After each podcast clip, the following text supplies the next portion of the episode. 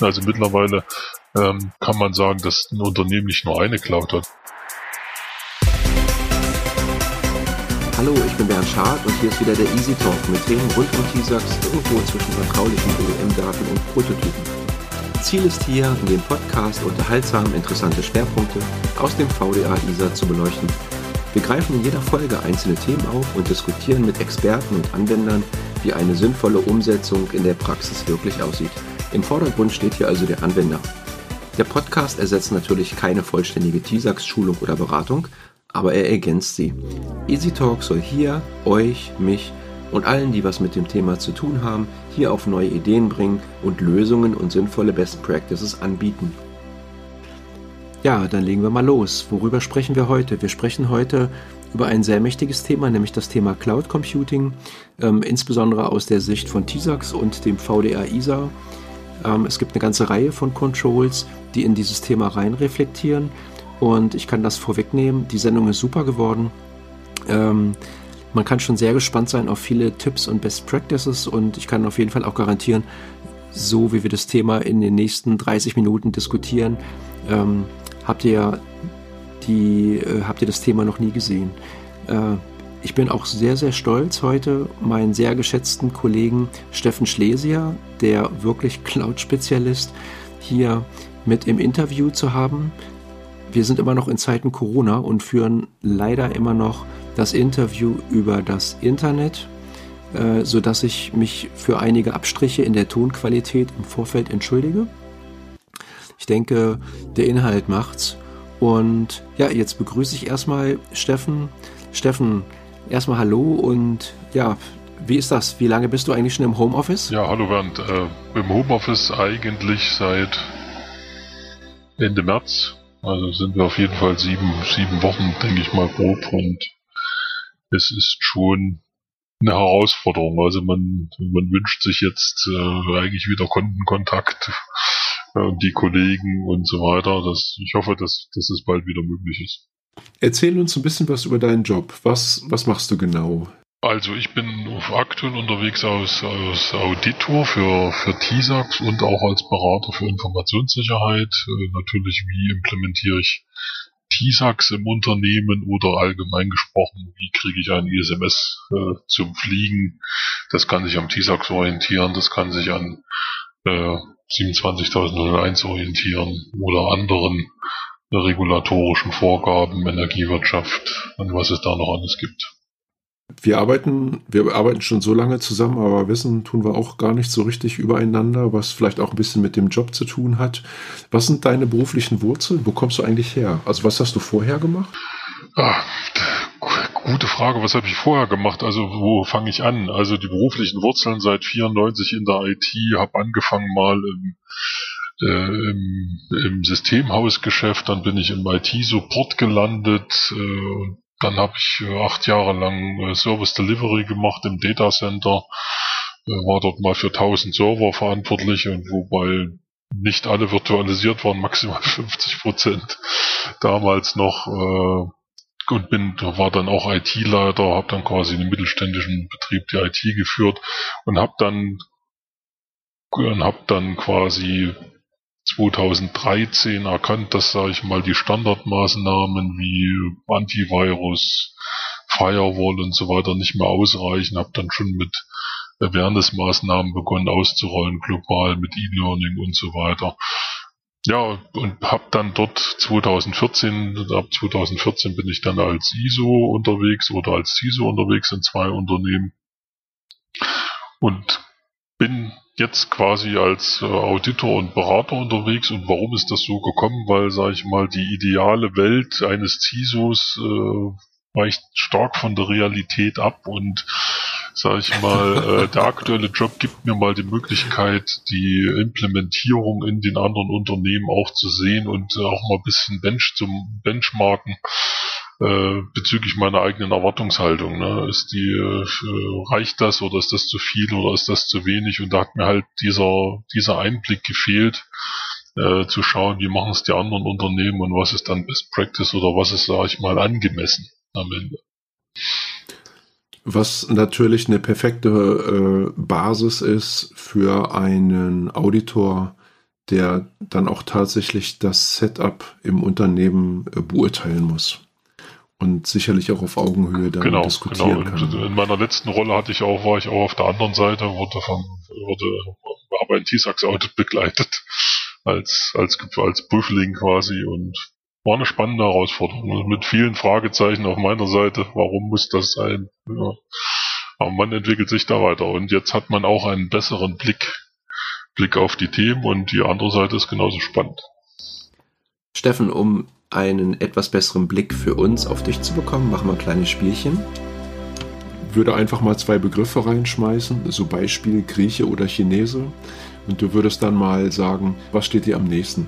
Und du kannst auch äh, irgendwann mal die Hand heben und sagen, nee, bitte weiter. Okay. Äh, das kannst du aber nur einmal machen. bist du ein Tag- oder bist du ein Nachtmensch? Doch mehr Tag, aber ich werde manchmal abends fleißig. Äh, Steffen, Berge oder Meer? Ich glaube, das weiß ich. Also wenn mir was mir noch mehr fehlt als Berge, ist es Meer. also, also Meer ist schon äh, okay. was, was Besonderes. Am besten beides zusammen, sowas wie Lofot. Äh, Steffen, Anzug oder Jeans? Eigentlich lieber Jeans, aber Anzug gehört halt dazu. Äh, Fitnessstudio oder Sofa? Hm, also Fitnessstudio war ich noch nie. Äh, ich bewege mich aber trotzdem gern draußen. Ja. ja, man braucht irgendwie beides, glaube ich. so für einen, für einen ausgewogenen Life Balance. TV oder Netflix? Äh, ja. Da bin ich mal gespannt. Ich bin ein bisschen oldschool, also ich, ich schaue doch häufiger mal im, im, TV, aber sag ich mal, jetzt äh, ab und zu mal ein paar Serien, da bin ich aber meistens der äh, der Mitgucker. Also da bin ich nicht der, der die Serie ausgesucht hat, sondern ich bin jetzt der passive Mitgucker. Äh, sonst äh, ist, bin ich jetzt nicht, äh, nicht so der Netflix-Typ, weil äh, das ist am Ende ist es auch viel Zeitverschwendung. Also wenn man sich da mal so angefixt hat mit irgendeiner Serie, äh, schwierig. Ne? Online oder Supermarkt? Ähm, sehr viel online, weil ich das abends noch auf der, auf der Couch bestelle und ich gerade mal eine Idee habe. Und, und Supermarkt, ja gut, mhm. das ist aber eher dann für Waren des täglichen Bedarfs. Aber die Auswahl im Netz ist einfach, einfach größer. Ja. Und jetzt natürlich mit Corona hat das natürlich mhm. jetzt nochmal einen mhm. zusätzlichen Hype bekommen. Ähm, nächste Frage, Apple oder Android? Ähm, ich habe ich habe äh, mich äh, über Jahre, sage ich mal, auch aus meiner IT-Erfahrung auf die, sage ich mal, auf die Management-Funktion der iOS-Devices bezogen, weil die konnte man schon immer besser managen, auch mit den ganzen Tools, die es gab. Und deshalb habe ich mich mit iOS angefreundet und Android gibt's das natürlich auch, aber ich tue mich immer schwer, auch innerhalb der Familie Android-Telefone zu supporten. Äh, oder, oder die Pads. Es ist immer noch eine andere Welt, das heißt also aktuell iOS. Mit wem würdest du gern mal eine Nacht durchmachen? Ich nehme mal den Joker, fällt mir jetzt nichts ein. okay, okay. ähm, welches Poster hat bei dir früher über ein Bett gehangen? Das, äh, also das entweder was von Autos, also sowas wie Opel Monza und sowas, was es alles gab, mal so in den 80ern oder dann so Tony Mang und Kawasaki in, in hellgrün und sowas. Also was mit Motorrädern, sowas hing da. Ja, okay. Und noch eine Frage und dann sind wir auch durch. Ähm, bei welchen aktuellen Trends kannst du, kannst du so gar nicht mitgehen? Also wo du so sagst, das geht eigentlich gar nicht. Äh, wenn ich jetzt mal die Verschwörungstheorien als Trend betrachte, dann sage ich, das geht, das, das geht für mich gar nicht. Da hört, hört für mich der Verstand irgendwie auf und ich stehe dann immer fassungslos davor, wie man, wie man sowas behaupten und, und, und auch noch vertreten kann. Ja, vielen, vielen Dank erstmal. Und äh, schon kommen wir mal zu dem, wofür wir uns heute getroffen haben, nämlich zum Easy Corner, zu dem Thema äh, Cloud. Und wir hatten hier zu diesem Thema auch ein kleines Vorgespräch, das können wir ruhig schon mal sagen. Und waren irgendwie beide der Meinung, auch aus unseren Erfahrungen, dass es wenig Sinn macht, jetzt die betreffenden Controls einfach schlichtweg durchzuarbeiten und haben so die Essenzen rausgearbeitet. Und wir würden jetzt ganz gerne über so ein paar ganz generelle Betrachtungen sprechen. Steffen, was sind eigentlich die grundsätzlichen Maßnahmen zum Schutz bei, nennen wir es mal, externer Verarbeitung ähm, oder andersrum ausgedrückt, also wenn ich Daten extern ab, ablegen möchte oder verarbeiten möchte, wann brauche ich überhaupt T-Sox? Ja, das, das hängt davon ab, äh, inwieweit der, die Information hier relevant ist, die jetzt ausgetauscht wird, aber in der Regel macht es keinen Sinn für, für sag ich mal, Standard Datenaustausch, Standard, Standardkommunikation mit dem Kunden ähm, extra System aufzusetzen. Das heißt also, wenn ich hier in der Cloud bin, nehmen wir mal hier Exchange Online, ich habe meine E-Mail in der Cloud, dann habe ich quasi schon die Kommunikation in der Cloud liegen. Das heißt, da habe ich eine externe Verarbeitung, die muss ich mich kümmern, da muss ich quasi schauen, inwieweit sind die TISAX-relevanten Controls hier, hier umgesetzt. Äh, wie machen das die einzelnen Anbieter? Äh, kann ich darauf vertrauen? Ja, und äh, das fängt natürlich dort an, erstmal bei der Physik. Ne? Am Ende sind das sichere Datacenter, kann da jemand äh, mit einem LKW reinfahren, meinen äh, mein Server rausholen. Das gehört ja nicht mehr zu meinem Perimeter. Ne? Das heißt, ich muss dem vertrauen. Und deshalb sind ja auch, sage ich mal, die einschlägigen Anbieter entsprechend zertifiziert, dass sie diese Basics äh, richtig machen. Das heißt, die physische Sicherheit, die Verschlüsselung auf auf der Hardware, auf den auf den Festplatten äh, der Zaun richtig ist und so weiter. Ähm, da darf, darauf, davon kann man heute ausgehen. Das war ein ganz gutes Stichwort. Da möchte ich ganz kurz nochmal eingrätschen. Ähm, das ist eigentlich eine coole Geschichte. Ähm, ich nehme mir einen Anbieter, der eine TISAX-Zertifizierung hat. Nennen wir mal jemanden, also typisch Microsoft zum Beispiel. Äh, da muss ich mich doch eigentlich um nichts mehr kümmern. Äh, nein. Äh, die TISAX-Zertifizierung äh, heißt ja nur, dass, dass, sag ich mal, der Schutzbedarf innerhalb dieser zertifizierten Systeme, bei Microsoft ist es Azure und zum Beispiel Office 365 Dynamics gehört, glaube ich, noch dazu, dass es dort realisierbar ist. Das heißt aber, es sind bestimmte Einstellungen natürlich erforderlich, dass man diesen Schutzbedarf analog der TISAX-Anforderungen ähm, umsetzen kann. Ähm, die einzelnen Anbieter, AWS und Google, die haben auch alle äh, CITAX-Zertifizierung, aber zum Beispiel nur für, für hohen Schutzbedarf. Äh, was Microsoft zum Beispiel hat, ist ähm, für sehr hohen Schutzbedarf für die EU-Data-Center. Ähm, ist aber quasi kein Freibrief. Ich kaufe mir Office 365 und habe dann quasi meine TISAX-Compliance in der Tasche. Das ist leider nicht der Fall, das ist ein Trugschluss. Heißt nur, ich kann es damit realisieren, wenn ich die zur Verfügung stehenden Mittel einsetze. Das hängt ein bisschen davon ab, welche Lizenzen man kauft, ob man diese Mittel dann auch zur Verfügung hat. Ähm, die CSAC-Zertifizierung an sich sind sicher vielleicht auch nicht für die Office 365 Kunden gedacht, sondern auch, denke ich mal, für die IoT-Strategie der einzelnen OEMs, damit die quasi ihre ihre Cloud-Strategien direkt mit den großen Anbietern fahren können und die dann natürlich auch ein Lieferant der OEMs sind und natürlich dann auch aufgefordert sind, ein TISAX-Zertifikat zu haben, ISO 27001, Risk Management, Datenschutz-Zertifizierung haben die Anbieter ja sowieso schon im Vorfeld. Das heißt, es gibt, gibt eigentlich qualitativ zu diesen ISO-Zertifizierungen gar kein, keine neue Aussage durch dieses TISAX-Label. Das heißt, wenn ich eine äh wenn ich einen Dienstleister habe, der eine TISAX-Zertifizierung hat, heißt das, im, wenn ich es richtig verstanden habe, der bietet einfach die Tools an, aber konfigurieren muss ich sie natürlich selber, um nachher noch ein sicheres Setup zu haben. Ja. Okay. Welche sind denn so die wirklich die vorrangigen Schwachstellen eigentlich bei der, bei der Verarbeitung in der Cloud, ähm, die ich eigentlich grundsätzlich im Rahmen von so einem Schutzkonzept beachten muss? Also oder drehen wir es mal um. Was sind häufige Knackepunkte oder na, Geburtsfehler? Was wird ja, häufig vergessen? Prinzipiell kann man ja sagen, der, der Perimeter verändert sich. Ne? Das heißt, früher war der Perimeter im Unternehmen. Ich hatte meinen Zaun, ich hatte meine Burg.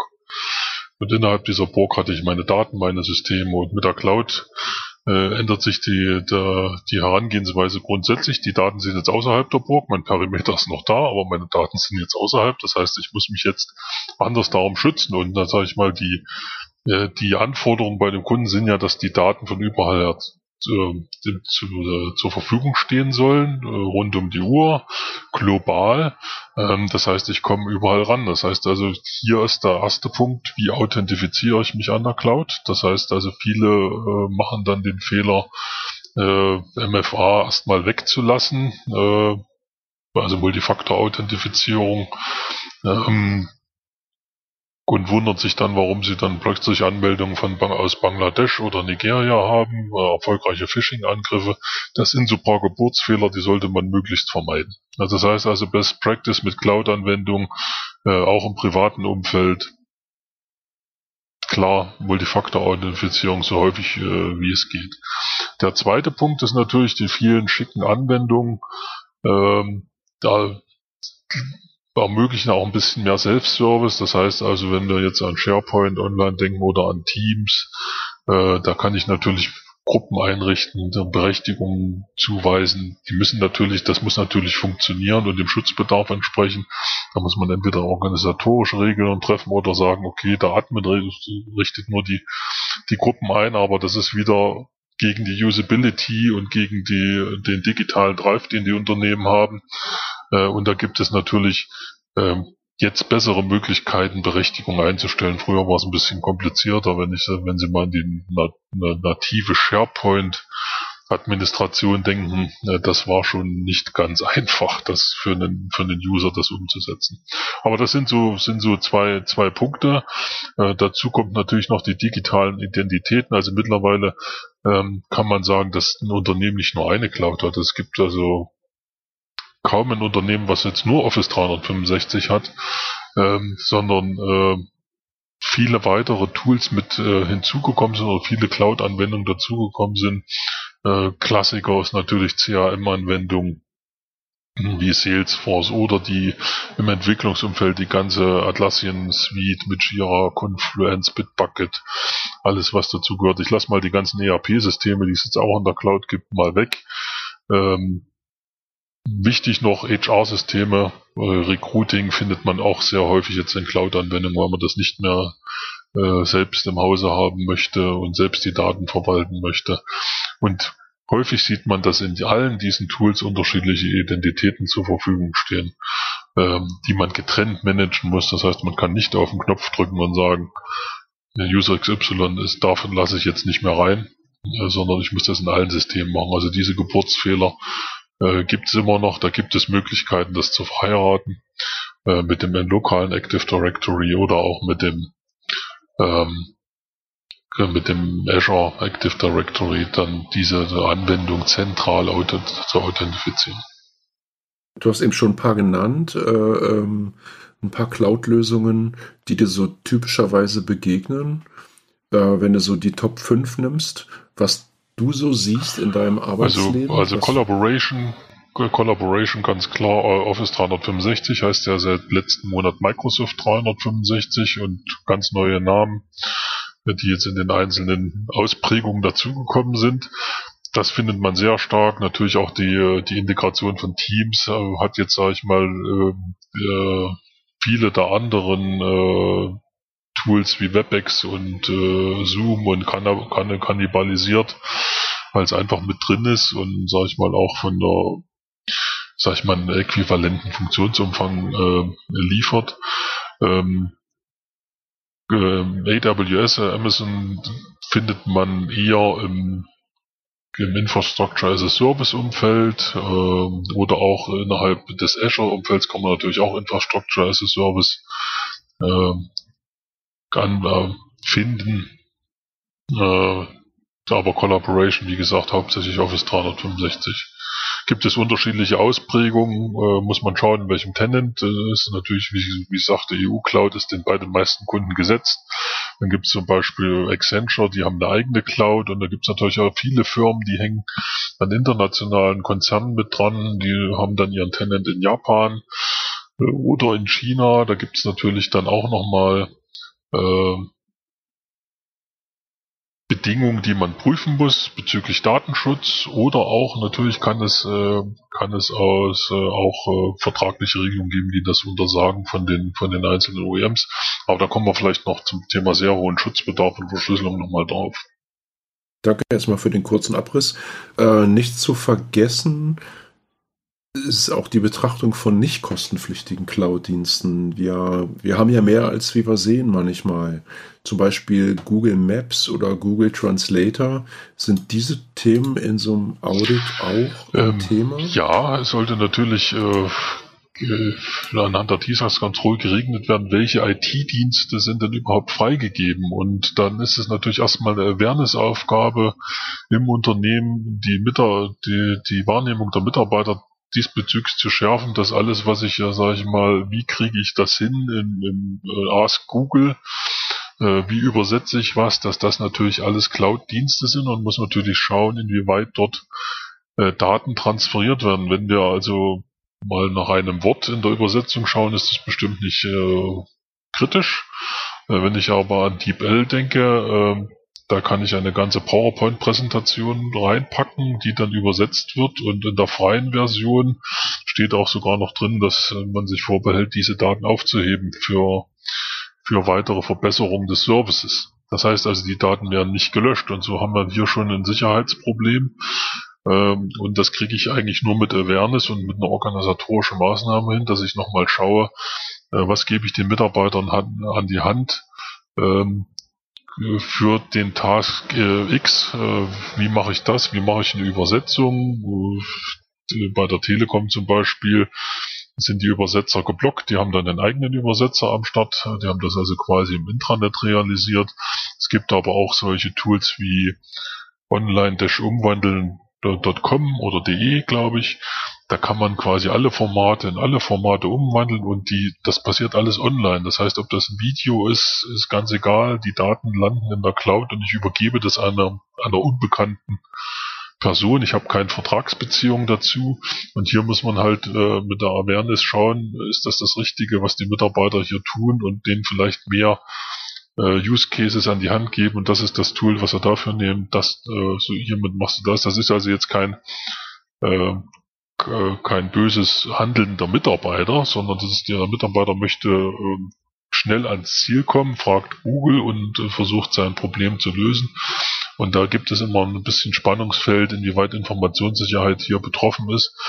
Und wenn man sich mal, sage ich mal, den Netzwerktraffic in Unternehmen mal anschaut, wird man da die ein oder andere Überraschung erleben, was dann doch bei diesen freien Services an Datenmenge landet. Mal da ganz davon abgesehen, was wir noch kennen, dass ich habe jetzt kein Tool zum Datenaustausch zur Verfügung, dann nehme ich mal schnell meinen privaten OneDrive und so weiter.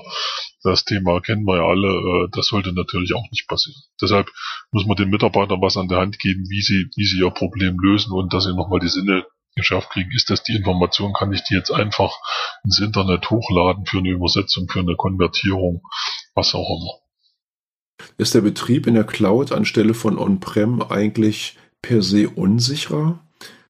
Also man kann es nicht äh, eindeutig beantworten. Also äh, in der Cloud muss man sich halt um viele Dinge, wie zum Beispiel das, das Patch-Management der Systeme nicht mehr kümmern. Das heißt also, das ist alles im Servicepreis mit drin. Äh, das ist gegeben und das, äh, das ist, kann man also voraussetzen, dass die Systeme in dem Sinne äh, aufgrund der Patches abgesichert sind. Natürlich muss man sich auch um die Zugriffsthemen, die wir vorhin vorhin besprochen hatten, kümmern. Das heißt, man hat einen anderen Scope. Das heißt, man muss gucken, wie komme ich ran, wie authentifiziere ich mich und, mich und so weiter. Und das hat man on-prem nicht so stark. Natürlich hat man VPN, da hat man immer schon Zwei-Faktor-Authentifizierung verwendet. Aber ähm, on-prem hat man quasi dieses Patch-Management zur Verfügung. Und dann, da sieht man doch in vielen Firmen Never Change Running System das, da hat dann auch so ein CISO oder ein ISO immer Bauchschmerzen, da gibt es einen Haufen Legacy-Systeme. Das heißt, es ist, äh, man kann nicht sagen, es ist, ist sicherer oder unsicherer. Die, die, die Gründe in die Cloud zu gehen können auch vielfältig sein. Die können ja auch zum Beispiel sein, ich habe gar nicht genügend Mitarbeiter für, mein, für meinen sicheren IT-Betrieb und deshalb gehe ich jetzt mal mit den Collaboration Services in die Cloud um meine IT-Abteilung zu entlasten. Das ist in dem Sinne dann auch eine Entlastung, weil ich die Infrastruktur äh, nicht mehr betreiben muss am Ende. Und der Administrator ist dann arbeitslos. Der hat dann nichts mehr zu tun. Ähm, sage ich mal so, der Global Admin hat dann andere Funktionen. Ich kann jetzt hier nicht das Patch-Level am Exchange-Server ändern, äh, aber ich kann den kompletten Tenant löschen. also, also man kann schon noch viel schrauben und man kann auch äh, man, kann auch sicher viel falsch machen, aber ähm, wenn man die Cloud richtig einsetzt, ist die, sage ich mal, von der Skalierbarkeit, äh, von der Verfügbarkeit und auch von der Sicherheit sicher besser als, sage ich mal, die meisten On-Prem-Installationen. Ja, vielen Dank erstmal für diese grundsätzlichen Betrachtungen. Ich denke, die äh, Cloud Controls sind von der Sache her auch sehr eindeutig im VDA beschrieben und man weiß da, was man genau zu tun hat, so dass wir jetzt noch mal zu einem weiteren speziellen Punkt schauen wollen, nämlich die Datenverschlüsselung für äh, Daten mit sehr hohem Schutzbedarf und äh, dieses insbesondere auch für äh, fremde Administratoren in der Cloud, Steffen. Genau. Das, die Aufgabe hat man ja on-prem genauso und jetzt äh, hat man noch eine größere Schwierigkeit, äh, je nachdem, wie man das Setup hat. Wer betreut mein Tenant? Ist, ist das die eigene IT? Ist das vielleicht noch ein Dienstleister, der den Tenant administriert? Das heißt, die muss ich natürlich äh, von den Daten ausschließen und da ist natürlich Verschlüsselung das Mittel der Wahl. Und äh, laut aktuellem TISAX-Katalog ist natürlich 7-Zip immer der Notausgang. Das heißt also, ähm, ich kann natürlich mein File verschlüsselt mit 7-Zip ablegen. Das ist natürlich von der Usability und der Arbeit im Team auch nicht besonders gut und sage ich mal, äh, da muss man natürlich auch mit an der Passwortqualität arbeiten, um äh, mit Brute Force da die Tür nicht ganz aufzumachen. Ähm, ist nur Notausgang, ist aber in dem Sinne TISAX-konform und, und somit äh, zertifizierbar. Andere Verschlüsselungsmethoden äh, wie ich schon sagte, Microsoft, die TISAX-Zertifizierung für sehr hohen Schutzbedarf äh, liegt dort vor. Und äh, das zielt natürlich auf die Mittel, die dort zum Beispiel zur Verfügung stehen, das wie das zum Beispiel das Azure RMS. Das heißt also, ich packe dort die Verschlüsselung in den Header der Datei rein. Hat den, leider den Pferdefuß, dass das nicht für alle Dateien geht. Geht also natürlich mit den Office-Produkten, mit Autodesk. Und das heißt, egal wo dieses File liegt, ob das in meinem OneDrive liegt, ob das in Teams liegt, ob das in meiner E-Mail liegt oder beim Kunden irgendwo auf dem Rechner. Die, das, das File ist geschützt. Und ich habe einen kompletten äh, Übersicht über die Zugriffe. Und ich brauche natürlich immer eine Online-Verbindung, um es dann am Ende zu entschlüsseln. Ähm, aber ich habe quasi die die Verschlüsselung am File Data Address dort, wo sie hingehört. Ne? Ich muss mich jetzt nicht um den Zaun kümmern, sondern ich kümmere mich um das File und das ist geschützt. Und das sind die Methoden, die, äh, die äh, Microsoft hier mit Azure anbietet. Ähm, kostet natürlich extra, weil das nicht in jeder Lizenz, in jeder Subscription mit enthalten ist. Das muss man sich überlegen, wie man das realisiert. Deshalb gibt es zum Beispiel auch viele Kunden, die sagen, ähm, ich kann es mir nicht leisten oder ich will es mir nicht leisten, äh, alle Features für alle meine User zu lizenzieren. Nur weil ich vielleicht ein kleines Projekt habe, äh, wo ich sehr hohen Schutzbedarf äh, mit abwickeln muss. Und da gibt es auch einige Kunden, die sich eine andere Cloud-Lösung mit einer zu Ende zu Ende Verschlüsselung äh, zulegen, wo dann definitiv der Admin äh, außen vor Das sind also Firmen, äh, die sich speziell darauf äh, spezialisiert haben, dass halt auch deren Admins da nicht draufkommen. Ähm, ich nenne da mal ein paar Brainloop, äh, Tresor IT, Diligence, hat Brainloop gekauft vor ein, zwei Jahren. Ähm, die sind extra für Aufsichtsrat-Meetings und so weiter und die liefern halt die komplette Toolsuite mit der Ende-zu-Ende-Verschlüsselung bis zum Client. Ne? Also da kommt man in der Regel auch nicht über den Browser ran, sondern da ist diese ganze Zertifikatsgeschichte alles am User. Ähm, das kann man auch machen. Ja, aber die oder äh, was man was man vom früher vom LAN-Crypt kannte, gibt es äh, jetzt auch eine Box-Crypto-Variante für Teams, die sage ich mal OneDrive verschlüsselt.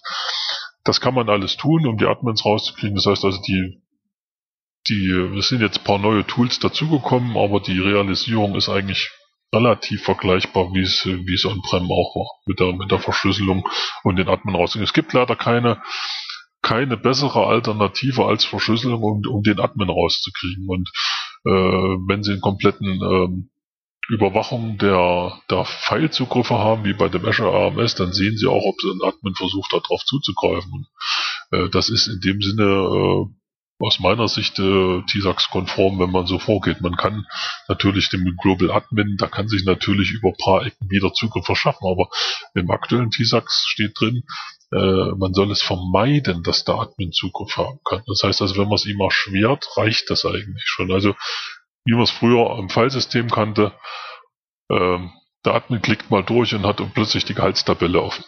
Ja, natürlich hat man dann die HR-Abteilung das mal verschlüsselt irgendwann, damit sowas nicht passiert. Und so, so ist es auch mit anderen Verschlüsselungsmethoden äh, in Bezug auf, auf, auf, auf die Admin-Rolle. Also es gibt ein paar neue Tools. Äh, die alten kann man weiter nutzen, solange sie cloudfähig sind und 7-Zip bleibt immer noch als Notausgang. Da sollte man sich aber Gedanken um die Passwortqualität machen. Aber wichtig im Hinterkopf zu behalten, diese Tools muss ich auch administrieren und ich muss diese Sicherheitsmethoden oder diese Tools ja auch einschalten. Ja, klar. Die habe ich erstmal nicht per se dabei. Klar, also das ist genau. sicher nicht genau. ganz ohne. Natürlich gibt es auch noch komplett andere Methoden, die will ich ja nochmal äh, mal erwähnt, äh, erwähnen hier. Äh, Bring Your Own Key äh, erlaubt ja natürlich Microsoft äh, ein eigenes Schlüsselmaterial zu verwenden. Also im Standard gibt es einen Schlüssel von Microsoft. Mit Bring Your Own Key im Azure kann man natürlich einen eigenen Schlüssel ähm, äh, hinzufügen aus dem eigenen ähm, HSM. Also wir hatten aber schon ein, eigenen, eigenes HSM-System. Das haben auch die wenigsten. Das heißt, das ist auch wirklich keine, nicht für jeden eine Option. Und dann gibt's natürlich noch das äh, die absolut sichere Variante, ähm, Hold Your Own Key, das kann man auch entsprechende ähm, White Papers bei Microsoft finden, äh, dann wird quasi der komplette Datenstream, äh, also die komplette Datenablage verschlüsselt in der Cloud mit lokalem Schlüsselmaterial. Das heißt, dort funktioniert dann natürlich ein OneDrive nicht mehr, weil man nur noch Datenmüll quasi in der Cloud sichert. Ja, das machen manche Firmen, aber die Usability äh, geht gar nicht. Das ist also, also nur für eine, für eine externe Datenablage geeignet, aber nicht für einen Collaboration-Ansatz. Hm. Also Schlüssel von Microsoft halte ich persönlich für sehr grenzwertig, bin ich ganz ehrlich. Äh, wenn ich dem Provider das überlasse, weil dann schwingt ja immer, sag ich mal, die Angst mit, dass der Provider hat ja dann, wenn er den Schlüssel besitzt, nochmal einen Zugriff drauf.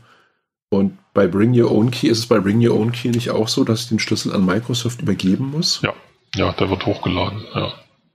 Der wird hochgeladen. Ja, und bei dem Hold Your Own Key ist die ganze Entschlüsselungsinfrastruktur on-prem.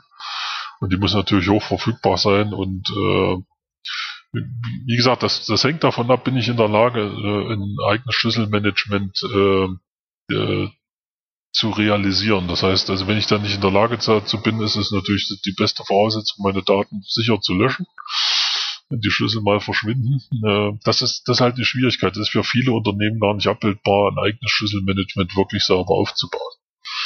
Ja, das ist wirklich dann eine Sache, die man vielleicht im Risikomanagement mal behandeln sollte und sagen, okay, äh, ich bin nicht in der Lage, das Schlüsselmanagement selber zu machen und ich vertraue da entweder meinem Dienstleister oder äh, Microsoft, weil dort sind ja Prozesse da, damit die Schlüssel nicht missbraucht werden. Ne? Und die sind auch zertifiziert. Das war nochmal ein gutes, äh, äh, eine gute Vokabel.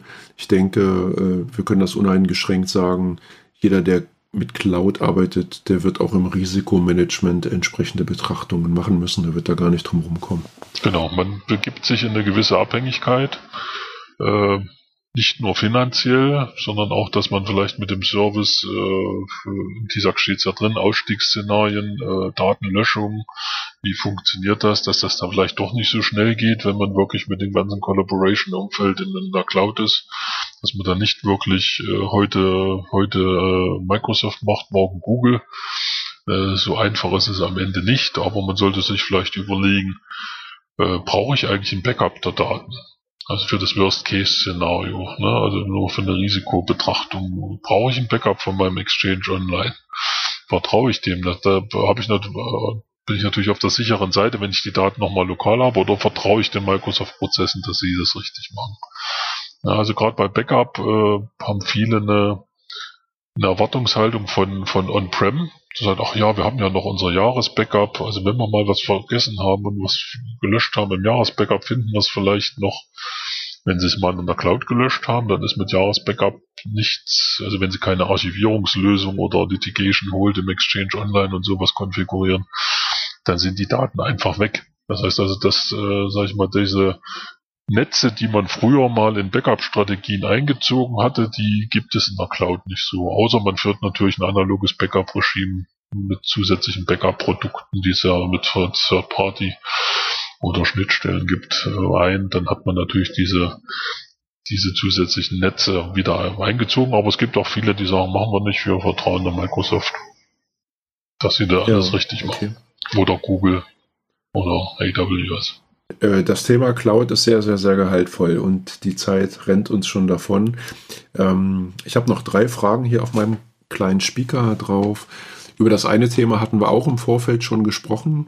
Mir machen ja auch die Diskussionen vor den Sendungen immer Spaß, weil man da eben schon einige Punkte erwähnt. Und ich hatte dich gefragt, ähm, wir haben über Mehrwert gesprochen und hattest noch angedeutet, was vielen gar nicht klar ist zum Thema revisionssichere Ablage. Wenn ich natürlich in der Cloud meine Ablage habe, dann äh, habe ich auch dort schon Dinge, um die ich mich sonst on-prem jetzt gar nicht mehr kümmern muss, wie zum Beispiel Logfiles. Logfiles, also ja, 12.5, 12.6 sind ja auch so ein beliebtes Thema, gerade in Assessments und auch gar nicht so einfach zu handhaben für kleinere Unternehmen. Genau, also äh, On-Prem ist das immer äh, an gewisse Überlegungen, auch an gewisse Infrastrukturvoraussetzungen gebunden, äh, die Daten sicher und revisionssicher abzulegen und dann sicher auch dann in einer manuellen Auswertung zuzuführen oder vielleicht auch äh, in einem SIEM-System zu, ähm, zu, zu sammeln. In der Cloud ist, ist ja quasi vor, äh, voreingestellt, was alles gelockt wird. Sie sind auch, in der, auch als Tenant nicht in der Lage, ihre ihre Logfiles zu löschen. Ähm, die Mehrwerte, die sie aber haben, das hängt ein bisschen von der wieder von der Subscription ab. Sie können natürlich auch automatisierte Alarme auf bestimmte administrative Tätigkeiten setzen. Ähm, das heißt, die Überwachung hätte man, hätte man dann ongoing äh, als Mehrwert. Das heißt, ich muss mich jedes Vierteljahr hinsetzen und jetzt äh, mühsam die Logs durchsuchen, ist da irgendwas Auffälliges. Sie können also quasi die Anomalien oder administrative Änderungen an den Systemen äh, konfigurieren und mit Alarmen versehen und äh, dann sage ich mal zeitnah reviewen als ISO zum Beispiel und sich dann, aber natürlich gibt es auch andere Methoden äh, der Suche in den in den Cloud-Systemen. Da gibt es verschiedene Rollen, da gibt es dann sich Security Auditor und Security Reader, äh, unterschiedliche Rollen, wo, wo sie nach Events suchen können. Aber um die revisionssichere Ablage an sich müssen sich keine Sorgen machen letztendlich noch so einen abschließenden Punkt. Jetzt äh, eine ganz andere Baustelle, Stichwort äh, Verträge und Ablage von beispielsweise streng vertraulichen Daten, muss man natürlich auch im Vorfeld nochmal checken, ähm, ob die entsprechenden Freigabeklauseln der OEMs die Ablage von diesen Daten überhaupt erlauben. Natürlich gibt es vielleicht auch Vertrag, äh, gesetzliche Anforderungen, wenn wir an sowas wie Exportkontrolle denken und vielleicht meine, meine, meine Mutter die Cloud in China hat, dann kann man vielleicht auch streng vertrauliche Entwicklungsdaten äh, oder gerade im Bereich Verschlüsselung äh, sowas gar nicht, äh, sage ich mal, außer Landes transportieren oder wenn wir im VDS-Umfeld sind, ähm, da da gibt es halt äh, Exportregularien, die müssen sie halt berücksichtigen, äh, dass sie das nicht extern lagern dürfen, vielleicht auch nicht innerhalb von Europa. Und was man nicht vermuten kann, wenn man sagt, okay, innerhalb des VDA steht ja alles im, im VDA ISA drin. Es kann aber trotzdem sein, dass äh, in den Projekten vertragliche Anforderungen existieren, dass äh, die strengen vertraulichen Daten nicht in einer Cloud gelagert werden dürfen. TISAX-Zertifizierung des Anbieters hin oder her. Ähm, das kann ausgeschlossen sein. Das heißt, Sie sind gegebenenfalls gezwungen, andere Systeme zu verwenden oder sogar auf On-Prem-Systeme auszuweichen. Interessante Einblicke und ein sehr komplexes Thema. Ähm, aus diesem Grund haben wir im Vorfeld im Rahmen des Vorgesprächs auch schon beschlossen, ähm, uns mit dem Thema nochmal in einer zweiten Sendung auseinanderzusetzen. wo wir dann gerade noch mal über das Thema Schutz digitaler Identitäten anwenden, äh, diskutieren, anhand eines typischen Setups für klein- oder mittelständische Betriebe. Man kann natürlich in so einem Podcast nicht alle Fälle abfangen und wir machen ja hier auch keine Azure-Beratung, aber zumindestens, sag ich mal, kann man vielleicht mal die Standards äh, einfach mal besprechen und reflektieren. Aber das machen wir im eigenen Podcast. Insofern ist jeder noch mal eingeladen an dieser Stelle. Ähm, ja, Steffen, was machst du jetzt nach dem Interview? Für dich heute noch, noch Ich habe noch einen ganz wichtigen Auftrag. Meine Mutter kann über ihr Android-Telefon nicht mehr telefonieren. Da muss ich heute noch vor Ort Support leisten.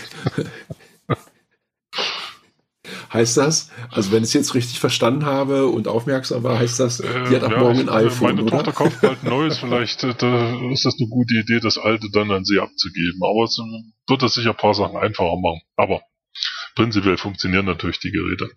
Dir nochmal vielen Dank für deine Bereitschaft, ähm, auch hier so ein bisschen was, was dazu beizutragen.